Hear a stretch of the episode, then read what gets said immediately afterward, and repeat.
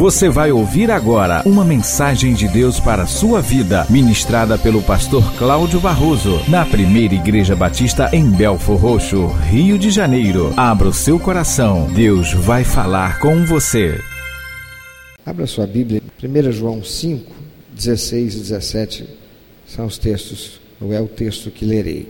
Diz assim a palavra de Deus: Se alguém vir pecar seu irmão, pecado que não é para a morte, orará e Deus dará a vida àqueles que não pecarem para a morte. Há pecado para a morte, e por esse não digo que ore.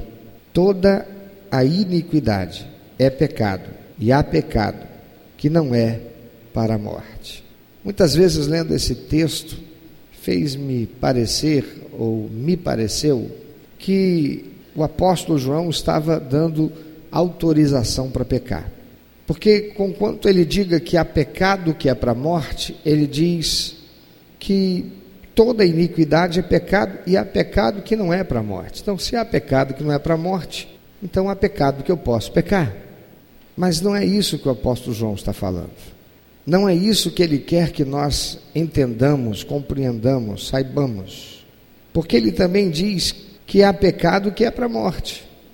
E a Bíblia não pode ser interpretada à luz de um único texto.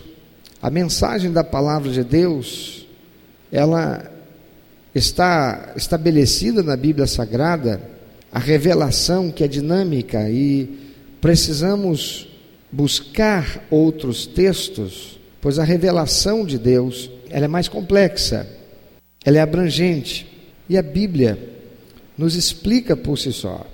Conquanto em muitos momentos precisemos lançar mão de algumas ferramentas, a arqueologia, a história, a linguística, para que possamos compreender o contexto e entender com clareza aquilo que está sendo dito pelo autor. O apóstolo João, ele está usando desse, ah, dessa, desse texto para ensinar a igreja a respeito de algumas pessoas que cometem pecado, pelas quais nós não devemos orar, e algumas pessoas que cometem pecado, pelas quais devemos orar. Ele diz que há pecado que é para a morte, e por esse não digo que ore. Afinal, Jesus diz na sua palavra, próprio Deus afirmando pelos seus servos inspirados, que o salário do pecado é o quê? a morte. A morte é uma palavra na Bíblia que necessariamente não está literalmente ligada ao desencarnar, deixar esse plano terrestre, essa vivência. Mas é também relacionada, e depende do contexto para que possamos entender, é relacionado a sofrimento, é relacionado à perda, perda de comunhão com Deus, perda de comunhão com o próximo, com os demais.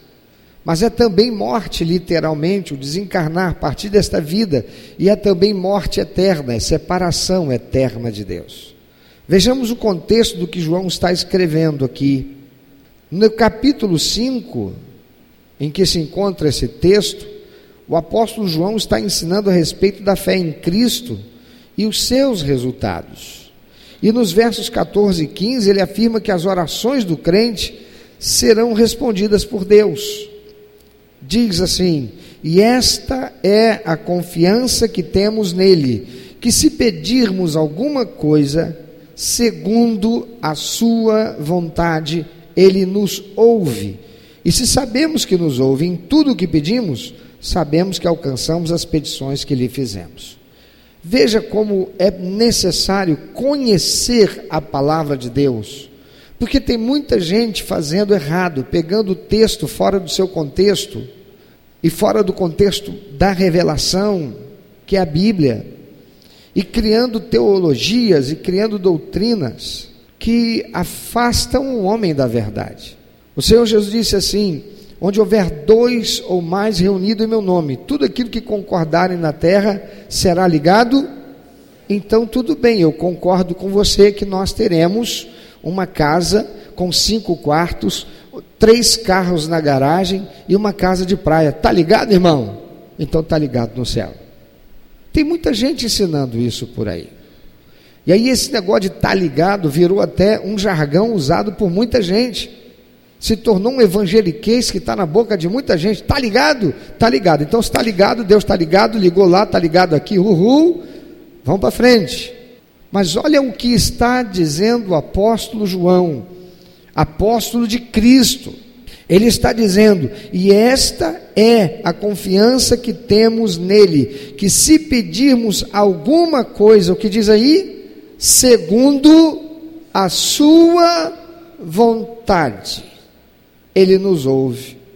Então, não adianta eu concordar com ele em algo e Deus e ligarmos aqui, está ligado no céu, porque está ligado. Jesus Cristo disse: onde dois estiverem ali, tudo aquilo que pedirem ao Pai, em meu nome, o Pai atenderá. Então, se é tudo, é tudo. Não. É tudo aquilo que pedirmos segundo a vontade de Deus. Há muitas pessoas afastadas do Evangelho, muitas pessoas que saíram da igreja, muitas pessoas que abandonaram Cristo, por se decepcionarem com isto não tendo acontecido na vida deles. Afinal, não foi Jesus que disse? A gente ligou aqui, concordamos, pedimos em nome de Jesus, então o Pai tem que fazer, e há até alguns que estão pregando isso na televisão. Deus é obrigado, porque Ele falou, torcendo a verdade, enganando as pessoas. Mas não é isso. E esta é a confiança que temos nele, que se pedirmos alguma coisa segundo a sua vontade, ele nos ouve. E se sabemos que nos ouve em tudo o que pedimos, tudo o que? Tudo o que que pedimos, segundo a sua então, por favor, ajuda quem está perto para que ele não se esqueça é, disso ou ela e diga para ele ou para ela, por favor, não adianta pedir qualquer coisa. Não é tudo que você quer. É tudo que você quer e que está segundo a vontade de Deus. Eu sei que o que eu vou falar pode chocar alguns, mas tem 18 anos esse negócio virou uma febre em vários lugares no Brasil. Começou lá no Nordeste, no Norte, aliás, do Brasil. Quando uma ferramenta extraordinária de edificação da igreja e de evangelização chegou ao Brasil, chamado Movimento G12, ele acabou sendo satanizado na boca de muitos pastores em muitas igrejas, por causa de alguns que torceram a ferramenta, torceram o equipamento para a igreja, que não era nenhuma novidade, base bíblica, para criar as mais mirabolantes e loucas coisas no ambiente gospel. Por exemplo, associaram o movimento G12 com a unção do leão. Então, as igrejas que estavam, por exemplo, várias igrejas chamadas neopentecostais, e nem toda igreja neopentecostal é da pá virada. Tem muita igreja neopentecostal séria. Mas criaram aí o tal da unção do leão. E o leão, não sei se você sabe, quando ele está na selva, ele marca o território dele para que outro leão, quando vier, saiba que aquele lugar ali já tem dono. E o que, que ele faz para marcar o território? Ele chega numa pedra, ele chega numa árvore, ele levanta a perninha e faz xixi em cima. E nessa coisa da unção do leão, tinha até mulheres chegando em concessionária, escolhendo o carro que queria. Ligava lá com a filha, ligava lá com o marido, tá ligado na terra, tá ligado no céu, chegava lá, é a unção do leão, dava a baixadinha, levantava a saia e já estava preparada sem calcinha e fazia o xixi na roda do carro, dizendo: está marcado, esse é meu. Você pode achar que eu estou falando besteira, mas isso não é, não é brincadeira, isso é verdade. Chega-se a esse ponto das coisas mirabolantes que acontecem por aí em nome de Jesus, por gente que torce a palavra de Deus. E torce por quê? Porque tem muito crente que não lê Bíblia. E quem não lê é refém de quem diz que sabe. Quem não sabe é refém de quem diz que sabe, ou parece saber. E Jesus disse: se nós conhecermos, e conhecer significa ter o quê? Intimidade. A verdade. A verdade nos libertará. Aquele que verdadeiramente quer andar em Cristo e ser livre, Pois está escrito: se o Filho vos libertar, verdadeiramente sereis livres. Precisa ter intimidade com a palavra de Deus, para não ser refém daqueles que parecem saber. Pois o apóstolo João, aqui, no capítulo 5, ele está ensinando a respeito da fé em Cristo e os seus resultados. E nesses versículos 14 e 15 ele afirma que as orações do crente serão respondidas por Deus se elas forem feitas segundo a vontade de Deus. E disse: Se sabemos que nos ouvem tudo o que pedimos, sabemos que alcançamos as petições que lhe fazemos. João está se dirigindo não àquelas pessoas que não conheciam Jesus. Ele está se dirigindo à comunidade cristã, ele está falando sobre a importância dos cristãos orarem uns pelos outros, especialmente quando um deles cai em pecado. Depois de dar a certeza que os cristãos podem orar, que são atendidos, João passa a dar um exemplo específico de oração. A oração de um irmão em favor de outro. E ele explica em que circunstâncias essa oração pode ser eficaz. Muito melhor do que os membros da igreja ficarem comentando sobre os pecados de um determinado irmão. O apóstolo João está ensinando que o melhor seria fazer o quê? Orar por ele. Quem comenta sobre o pecado de outro está se fazendo fofoqueiro, e todo fofoqueiro é feiticeiro. Pode avisar quem está do teu lado. Se você abre a boca para falar de alguém, você é feiticeiro. Você sabe o que, que a Bíblia, lá no Antigo Testamento, Deus mandou fazer com quem era feiticeiro? Manda matar. Você sabe por que, que lá no Antigo Testamento o Senhor mandou matar quem era feiticeiro? Porque o feiticeiro ele contamina, ele causa destruição, ele leva muita gente a estar separado de Deus. Feiticeiro ele contamina, é como uma bactéria o fermento biológico nada mais é do que uma bactéria, não é? Cadê minha assessora para assuntos de. Fermento biológico não é uma bactéria, mas é uma bactéria do bem, não é? Que você pega e coloca lá na massa, e aquela massa faz o quê? Ela cresce. E por que, que ela cresce? Porque aquela bactéria, ela vai gerar uma colônia de bactérias, que vai fazer aquela massa crescer. Felizmente, cresce e alimenta um monte de gente, é uma bactéria do bem, não é verdade? Mas o feiticeiro é como uma bactéria do mal. Aquele que fala mal do outro, aquele que fala da falha do outro, aquele que fala do defeito do outro, aquele que tem só um comentário para fazer do outro, é um feiticeiro que está enfeitiçando alguém, que vai também pegar aquele peixe podre que está comprando, e pela afinidade que tem com essa pessoa, concorda, e se não concorda e se cala, fez o quê? Quem cala? Concorda. E daqui a pouco está passando para o outro, porque todo mundo tem um amigo. Ah, não é? Eu estou falando com você, mas isso é porque eu confio em você, hein? Aí só que ele não sabe que aquele que ele confia, ele confia, tem alguém que ele também confia, que também tem alguém com quem confia, e daqui a pouco o jornal o Globo tem pouca tiragem diante de tanta gente que já está sabendo a notícia. Sabe, amados? Essa atividade de oração intercessora, que é o que o apóstolo João está dizendo. Seu irmão está errado, ele está errando, ele está em pecado, ora por ele. Não fala, não, não fala dele.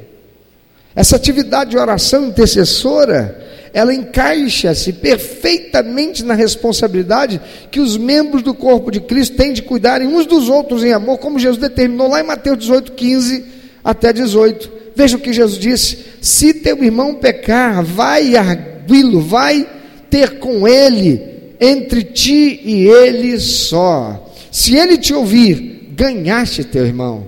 Se porém não te ouvir, toma ainda contigo uma ou duas pessoas, para que pelo depoimento de duas ou três testemunhas, toda palavra se estabeleça. E se ele não os atender, dize-o à igreja, e se recusar ouvir também a igreja, considera-o como gentio e publicano. Em verdade vos digo que tudo que ligardes na terra será ligado nos céus, e tudo que desligardes na terra terá sido desligado no céu. Jesus está falando do quê? Daqueles que estão obedecendo a Deus para ganhar aquele que está em pecado. E quando Jesus disse será desligado, é porque ele já foi confrontado por um, já foi confrontado por três, foi confrontado pela igreja, ele não quer conserto. Então, meu amado, ele não está salvo, está desligado no céu.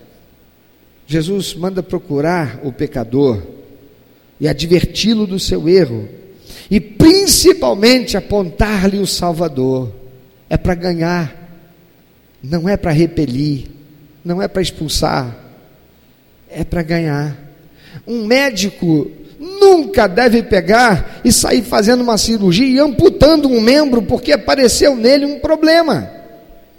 Eu nunca conheci um médico que, que cortasse, serrasse a perna de uma pessoa porque o dedão do pé gangrenou. Eu nunca vi um médico cortar o pé porque o dedão do pé gangrenou. Eu já vi gente perder a perna, mas antes de perder a perna, perdeu o dedão, depois perdeu metade pé, do pé, depois perdeu o pé, depois perdeu a parte de baixo da perna, depois teve que cortar lá embaixo, lá em cima.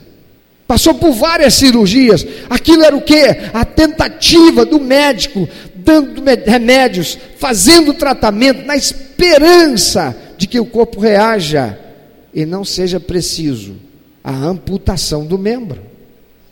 Isso é o que nós devemos fazer, é o que Jesus está dizendo deve-se amar o irmão e interceder por ele. Mas há um momento que pode ser que isso não vá surtir efeito, porque é uma tarefa delicada. Esse tipo de diálogo serve para construir a igreja e é completamente diferente de fofoca, cujo resultado é esfacelar a igreja, esfacelar a família. Isso não é só na igreja, é na família. Isso não é só na família, é lá no seu ambiente de trabalho, na empresa onde você trabalha. Aí vem uma pergunta. À luz do que o apóstolo João está dizendo, o que é um pecado para a morte?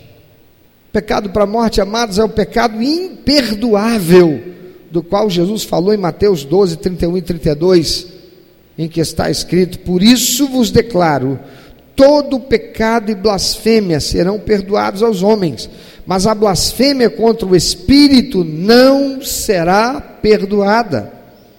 Se alguém proferir alguma palavra contra o Filho do Homem, contra Jesus, ser-lhe-á isso perdoado.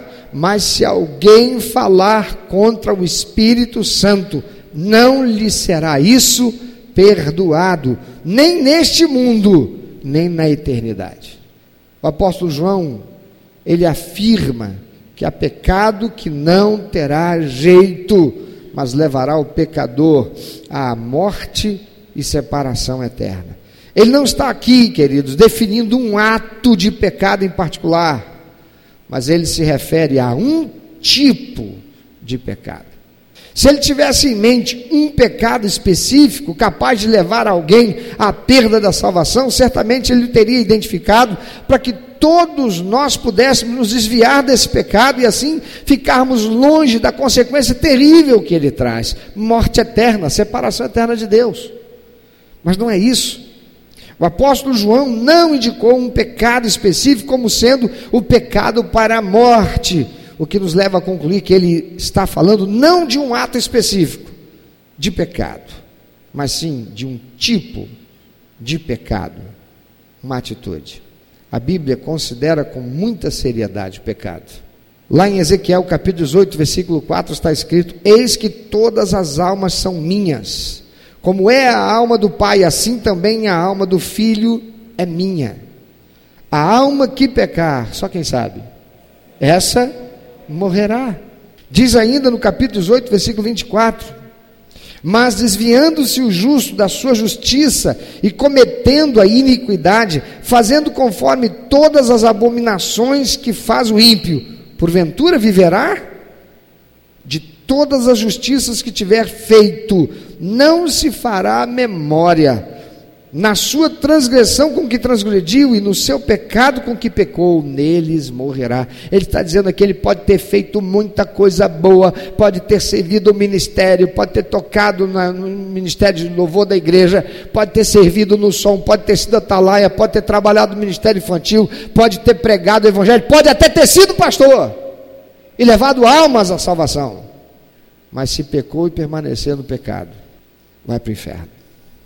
Tiago capítulo 1, versículo 15, diz: Depois, havendo a concupiscência concebido, dá à luz o pecado, e o pecado sendo consumado, gera, só quem sabe, a morte. Veja o que ele diz. Depois, havendo a concupiscência concebido, dá à luz o pecado. Para haver concepção, tem que ter havido o quê? Intimidade. Ninguém vai para uma intimidade sem primeiro haver, haver o flerte, a paquera, o encontro, para então chegar nela.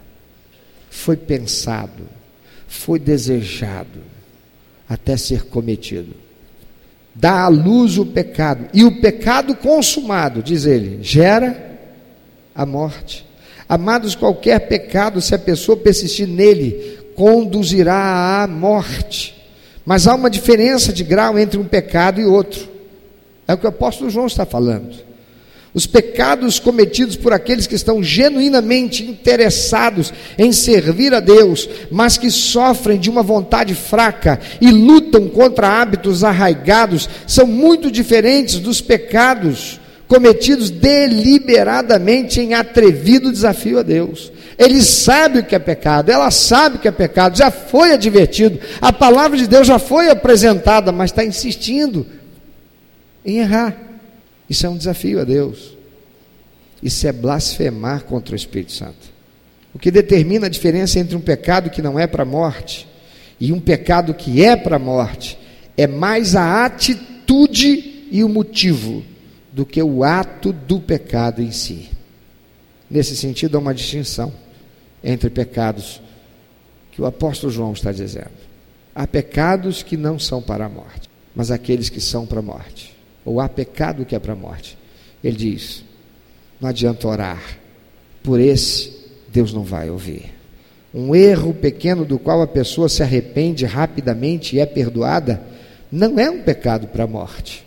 Devemos ressaltar o seguinte, amados: a pessoa mais santa e consagrada da face da terra não vai morrer sem ser pecador.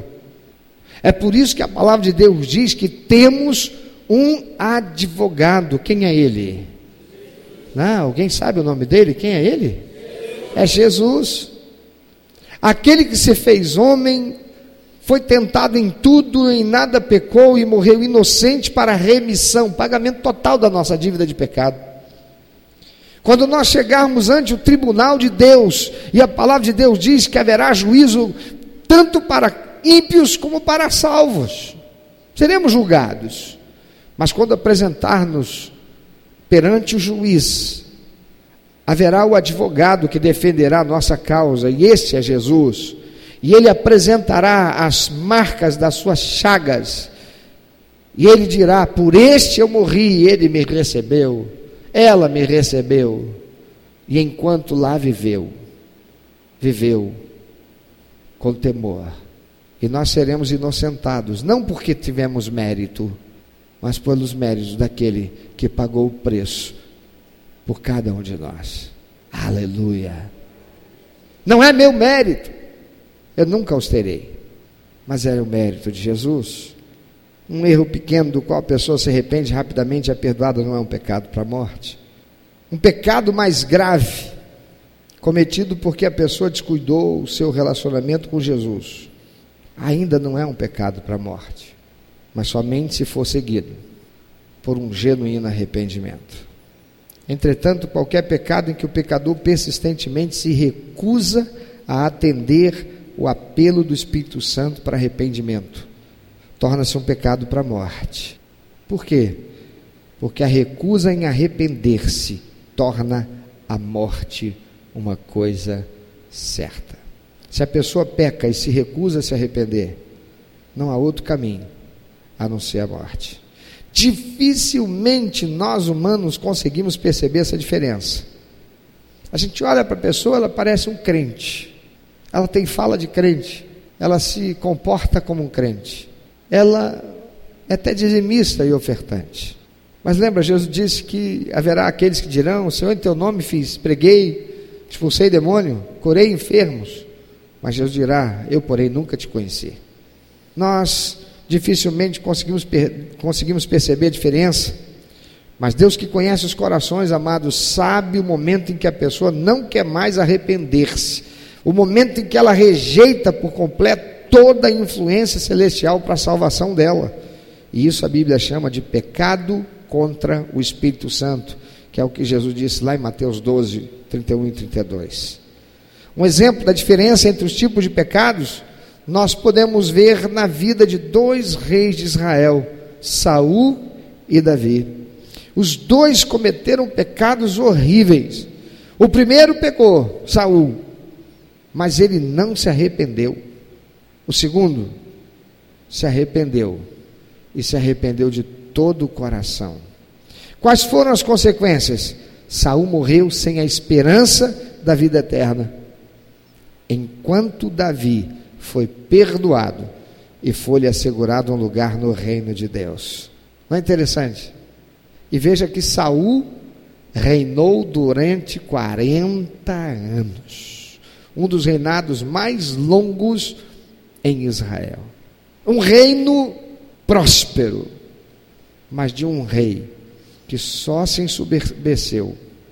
E ao invés de que, quando confrontado por Deus, se humilhava, se arrependia e se consertava com Deus, foi aumentando e aumentando a sua soberba, até que o Espírito de Deus não mais estava com ele. Quem é que passou a estar com ele? Um espírito das trevas. O seu fim foi trágico, como nós sabemos. Há pouca esperança para aquele que rejeita a palavra de Deus, para aquele que rejeita o Espírito Santo. Mas há muita esperança para aquele que, reconhecendo que é pecador, se arrepende e se atira aos pés de Jesus. Veja que interessante: dois discípulos de Cristo negaram a ele. O primeiro foi Judas. Judas o negou. Ainda que tendo vivido com Jesus, ainda que tendo presenciado tantos milagres, ainda que tendo vislumbrado o reino de Deus em Cristo ali manifesto, ele negou Jesus quando o vendeu por 30 moedas de prata. Depois, ao ver Jesus preso e sofrendo tudo o que estava sofrendo, ele não se arrependeu, ele teve remorso. Porque aquele que não se queda ao arrependimento e confissão do pecado, crendo que Deus é misericordioso e bom, Ele é amor, crendo na Sua palavra, que diz que se confessarmos nossos pecados, Ele é fiel e justo para perdoar os nossos pecados e livrar de toda justiça. Judas não creu e no seu remorso ele se matou. Mas Pedro, que negou a Jesus, ele se arrependeu e para ele teve futuro. E nós todos o conhecemos como grande apóstolo que ele se tornou e um líder entre os demais apóstolos. Amados, ninguém é tão vil, ninguém desceu tanto no poço de pecado que não possa ser alcançado pela graça de Cristo. Jesus abriu-nos a porta que conduz ao céu. Ele veio para buscar o que estava perdido e jamais desistirá de buscar o pecador. Poderá acontecer que o pecador algum dia desista de Jesus, mas Jesus jamais desiste de nós. Por favor, dá uma olhadinha para essa pessoa. Não sei se ela já desistiu dela, mas diga para ela: Jesus desistiu de você, não? Não desistiu. Lá em João capítulo 6, versículo 37, é ele quem diz: Todo que o Pai me dá virá a mim, e o que vem a mim de maneira nenhuma o lançarei fora. O único pecado que não tem perdão é aquele em que o pecador não quer ou não acredita que possa ser perdoado. Se alguém não quiser o perdão, recusar a salvação, debochar da vida eterna, está perdoado, está perdido. Não há jeito orar por essa pessoa, porque é o que o apóstolo João está dizendo. Ele não quer, Ele resiste. Ela já disse não. A Bíblia diz: não perca tempo. Não perca tempo. O apóstolo Paulo, doutrinando a igreja, ele diz o seguinte: olha, aquele que já foi repreendido, mas quer se manter no pecado, que seja expulso da igreja e tratado como gentio e publicano, que o corpo seja entregue a Satanás, para que, quem sabe, na última hora, ele se arrependa. E sabe o que é terrível? É que tem crentes que se acham mais cheios de poder que o Espírito Santo, porque o Espírito Santo não convenceu aquela pessoa, ela foi desligada da igreja por rebelião, quando é o caso. E ao invés de obedecer a palavra de Deus, tem crente que fica tratando como se a igreja que tivesse errado. Está perdendo tempo. Está indo contra a palavra de Deus. Porque disciplina tem que doer. Porque a única possibilidade para a salvação dessa pessoa é ela sentir o vazio de Deus, a ausência de Deus, e um dia se lembrar daquilo que recebeu, da palavra de Deus, e quem sabe se arrepender, confessar, pedir perdão e voltar-se para Deus. Amados, aquele que recusa a salvação, debocha da vida eterna, está perdido se perderá não porque Deus não tenha feito tudo para salvá-lo, mas porque Deus não obrigará ninguém a ir para o céu, pois nos deu livre arbítrio. Mas sabe, tem gente que acredita que já foi longe demais. Talvez você esteja aqui e seja alguém assim, que acredita que já foi longe demais no pecado e que para você não tem mais jeito. Só há um que deseja que você acredite nisso, e esse é o diabo, porque ele já está condenado, mas ele quer levar consigo tantos quantos ele puder, e por isso ele tem influenciado tantos no pensamento, para que acreditem nessa mentira. Eu estou aqui hoje para dizer para você, da parte de Deus, que não importa qual seja o pecado que você cometeu, que se houver arrependimento sincero e confissão, e você deixar o pecado, fazendo uma aliança de vida eterna em Cristo Jesus. A palavra de Deus diz que se você assim o fizer, o Senhor é fiel e é justo para perdoar o teu pecado e te livrar de toda injustiça. Não importa o quão fundo, o quão enlameado você esteja na senda do pecado. Se hoje você quiser você pode ser salvo. Mas para aquele que resiste ao amor, à graça, à misericórdia de Deus e ao Espírito Santo, para este não haverá solução, porque já fez a sua escolha. Eu quero te perguntar: você tem pecado para a morte? Pensa sobre isso. Mas não apenas pense, o Senhor quer salvar você hoje. O Senhor quer tirar você das mãos de Satanás que tem te aprisionado nessa vida miserável que você tem vivido. O Senhor quer dar a você vida, paz, equilíbrio, satisfação. Tem crentes que vivem tentando a Deus, tem crentes que vivem brincando de ser crentes.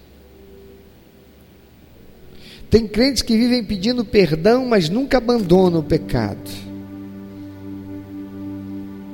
Isso é também blasfemar contra o Espírito Santo.